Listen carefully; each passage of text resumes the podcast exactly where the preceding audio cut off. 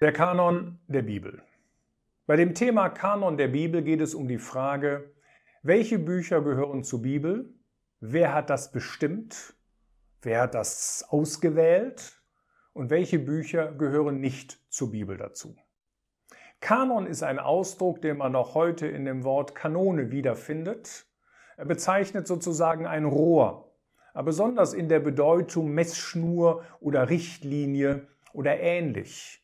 In dieser Art kommt das Wort tatsächlich zweimal in der Bibel vor, in Ezekiel 40 und in Galater 6. Erst 300 Jahre nachdem der Galaterbrief geschrieben wurde, äh, wurde das Wort Kanon auch auf die Bücher der Heiligen Schrift angewendet. Und dann bezeichnet es sozusagen die Summe der Bücher, die die Heilige Schrift bilden. Auf der einen Seite ist die Bibel natürlich ein Buch, auf der anderen Seite ist sie aber eine ganze Bibliothek an Büchern und besteht aus ungefähr und besteht aus genau 66 Büchern. Und die große Frage ist nun, äh, wer hat entschieden, welche Bücher zur Bibel gehören und welche Bücher nicht zur Bibel gehören? Nun dazu möchte ich zuerst einmal einen ganz wichtigen Vers lesen aus dem fünften Buch Mose, Kapitel 31. Und zwar zwei Verse. Dort heißt es in ähm, Kapitel 31 in Vers 19, dass Gott sagt, und nun schreibt euch dieses Lied auf. In Vers 25 heißt es dann, nachdem Mose vollendet hatte, die Worte dieses Gesetzes in ein Buch zu schreiben bis zu ihrem Schluss, heißt es dann in Vers 25, da gebot Mose den Leviten, die die Lade des Bundes des Herrn trugen und sprach, nehmt dieses Buch des Gesetzes und legt es zur Seite der Lade des Bundes des Herrn eures Gottes. Das heißt, hier haben wir zwei verschiedene Aufträge, die Gott gab. Auf der einen Seite gab Gott den Auftrag, schreibt. Und das ist das, was wir unter Inspiration verstehen, dass Gott seine Worte in die Herzen der Schreiber einhauchte, die sie dann aus ihren Lebensumständen heraus aufschrieben.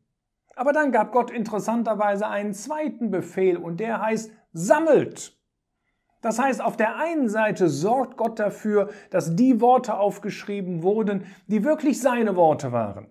Auf der anderen Seite sorgte Gott dann dafür, dass diese Bücher auch gesammelt wurden und dass sie aufbewahrt wurden.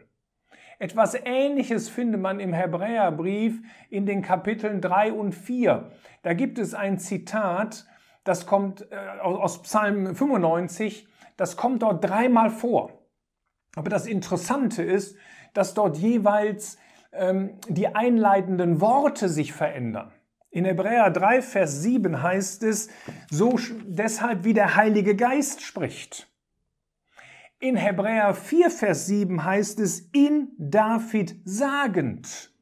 Das heißt, diese beiden Verse zeigen uns wieder, was Inspiration ist. Der Heilige Geist spricht aktiv und er haucht sein Wort in den Schreiber David ein.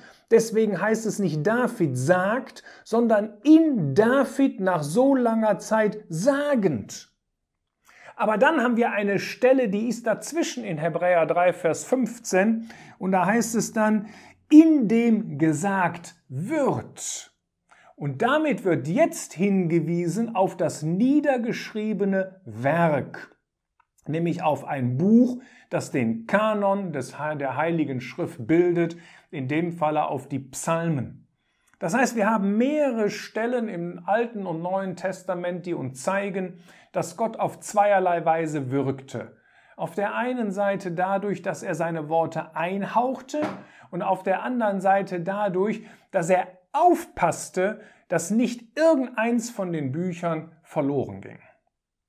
Nun gucken wir uns kurz den Kanon des Alten Testaments an und welche Kennzeichen wir haben, dass wir sicher sein können, dass, das, dass er auch vollständig ist, dass weder zu viel noch zu wenig drin ist.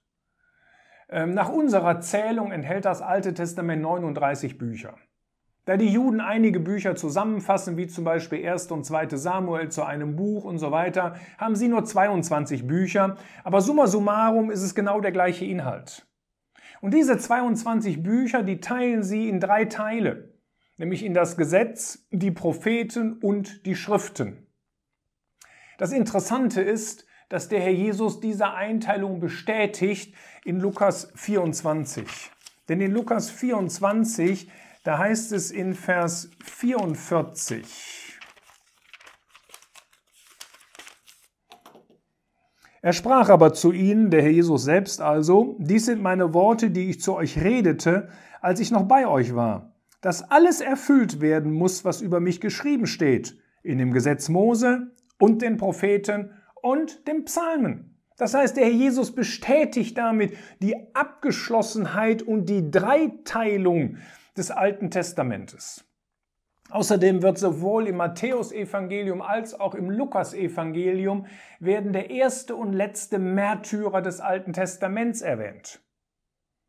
Zusätzlich kommt noch hinzu, dass der Herr Jesus mit über viele verschiedene Ansichten ähm, ähm, der religiösen Führer äh, der Juden zur Zeit, äh, ähm, als er auf dieser Erde war, mit ihnen diskutierte und sie auch korrigieren musste, weil sie oft sehr gottlos lebten. Aber es gab nie eine Diskussion über die Abgeschlossenheit und über die Bücher des Alten Testamentes. Außerdem werden 29 Bücher, also von den 39, im Alten Testament zitiert, im Neuen Testament zitiert. Interessanterweise haben wir auch außerbiblische Zeugen. Ich möchte hier nur einen einzigen nennen und ihn zitieren, das ist Flavius Josephus. Er lebte ungefähr 70 nach Christus, also zur Zeit, als das Neue Testament geschrieben wurde, und er hat etwas ganz Interessantes niedergeschrieben. Er sagte, wir haben nicht 10.000 Bücher, die einander widersprechen, sondern nur 22 Bücher. Was ich eben sagte, die Zählung, wie die Juden die Bücher des Alten Testaments zählen, die die Aufzeichnungen aller Zeiten enthalten und als göttlich anerkannt werden.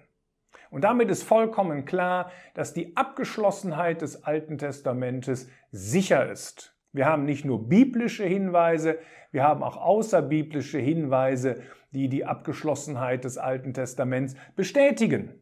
Etwas anders sieht es beim Neuen Testament aus. Beim Neuen Testament haben wir 27 Bücher und die entstanden in den unterschiedlichsten Gegenden und wurden auch in die unterschiedlichsten Gegenden gesandt.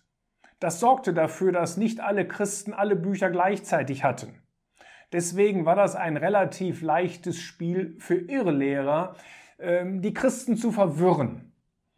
Deswegen versuchte man, Kriterien aufzustellen, woran man feststellen konnte, ob ein Buch zum Kanon gehören konnte oder nicht. Aber das ist ein sehr spezielles Thema, das man in einer, in einer zweiten Serie behandeln könnte. Beim Neuen Testament ist es ganz interessant, dass der Apostel Paulus in 1 Timotheus 5 ein Doppelzitat anführt.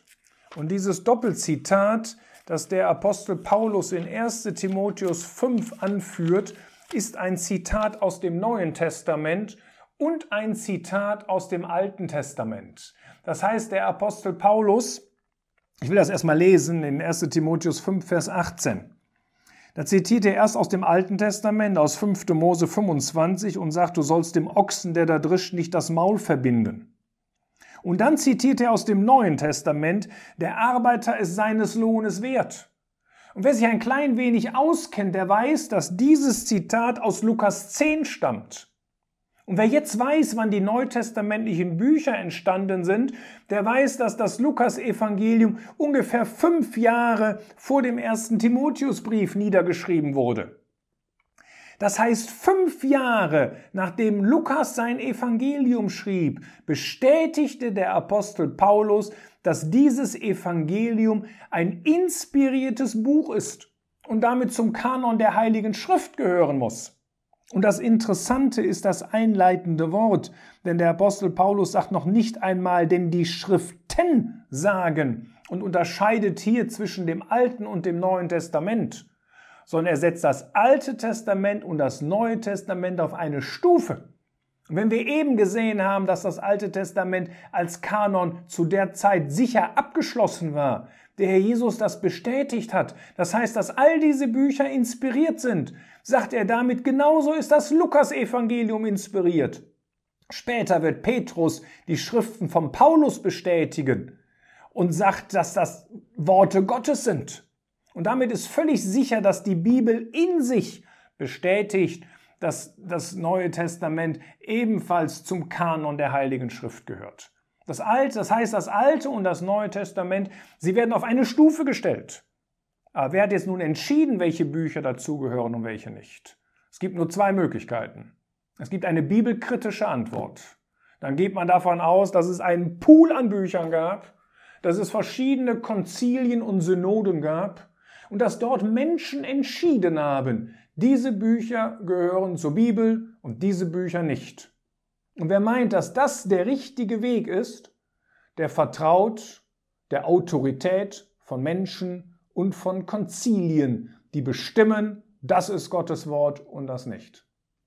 Aber es gibt auch eine bibeltreue Möglichkeit, wie der Kanon der Heiligen Schrift entstanden ist. Und dann gab es nicht einen riesigen Pool an Büchern, wo Menschen auswählten, sondern da gab es die Bücher, die von Gott inspiriert waren und dann wirkte Gott in den Herzen der Empfänger und sorgte dafür, dass diese Bücher zum Kanon der Heiligen Schrift gehören. Und wer sich darauf verlässt und wer, und, und wer ähm, dieser Möglichkeit anhängt, die für mich die einzig richtige ist, der unterwirft sich nicht der Autorität von Menschen, sondern der Autorität Gottes. Und der ist davon dann überzeugt, dass die 66 Bücher, die heute die Heilige Schrift bilden, dass das wirklich genau die Bücher sind, die Gott dazu auserwählt hatte, weil er sie inspiriert hatte. Vielleicht noch kurz ein anderes Beispiel. Der Apostel Johannes, von dem heißt es im dritten Johannesbrief, dass er auch andere Briefe an eine Versammlung geschrieben hatte. Aber diese Briefe, die sind irgendwo in der Schublade versunken. Man kann das in 3. Johannes 9 nachlesen. Und die haben wir nicht im Kanon der Heiligen Schrift. Das heißt, obwohl der Apostel Johannes diese Briefe geschrieben hat, die sicherlich richtig und gut gewesen sind, waren sie nicht inspiriert. Und darum sorgte Gott dafür, dass sie nicht im Kanon der Heiligen Schrift sind. Es ist vom Prinzip her ein Wunder. So wie die Inspiration ein Wunder ist, und uns das wunderbare Handeln Gottes zeigt, so finden wir das wunderbare Handeln genauso in der Sammlung der Schriften, in dem Kanon der Bibel.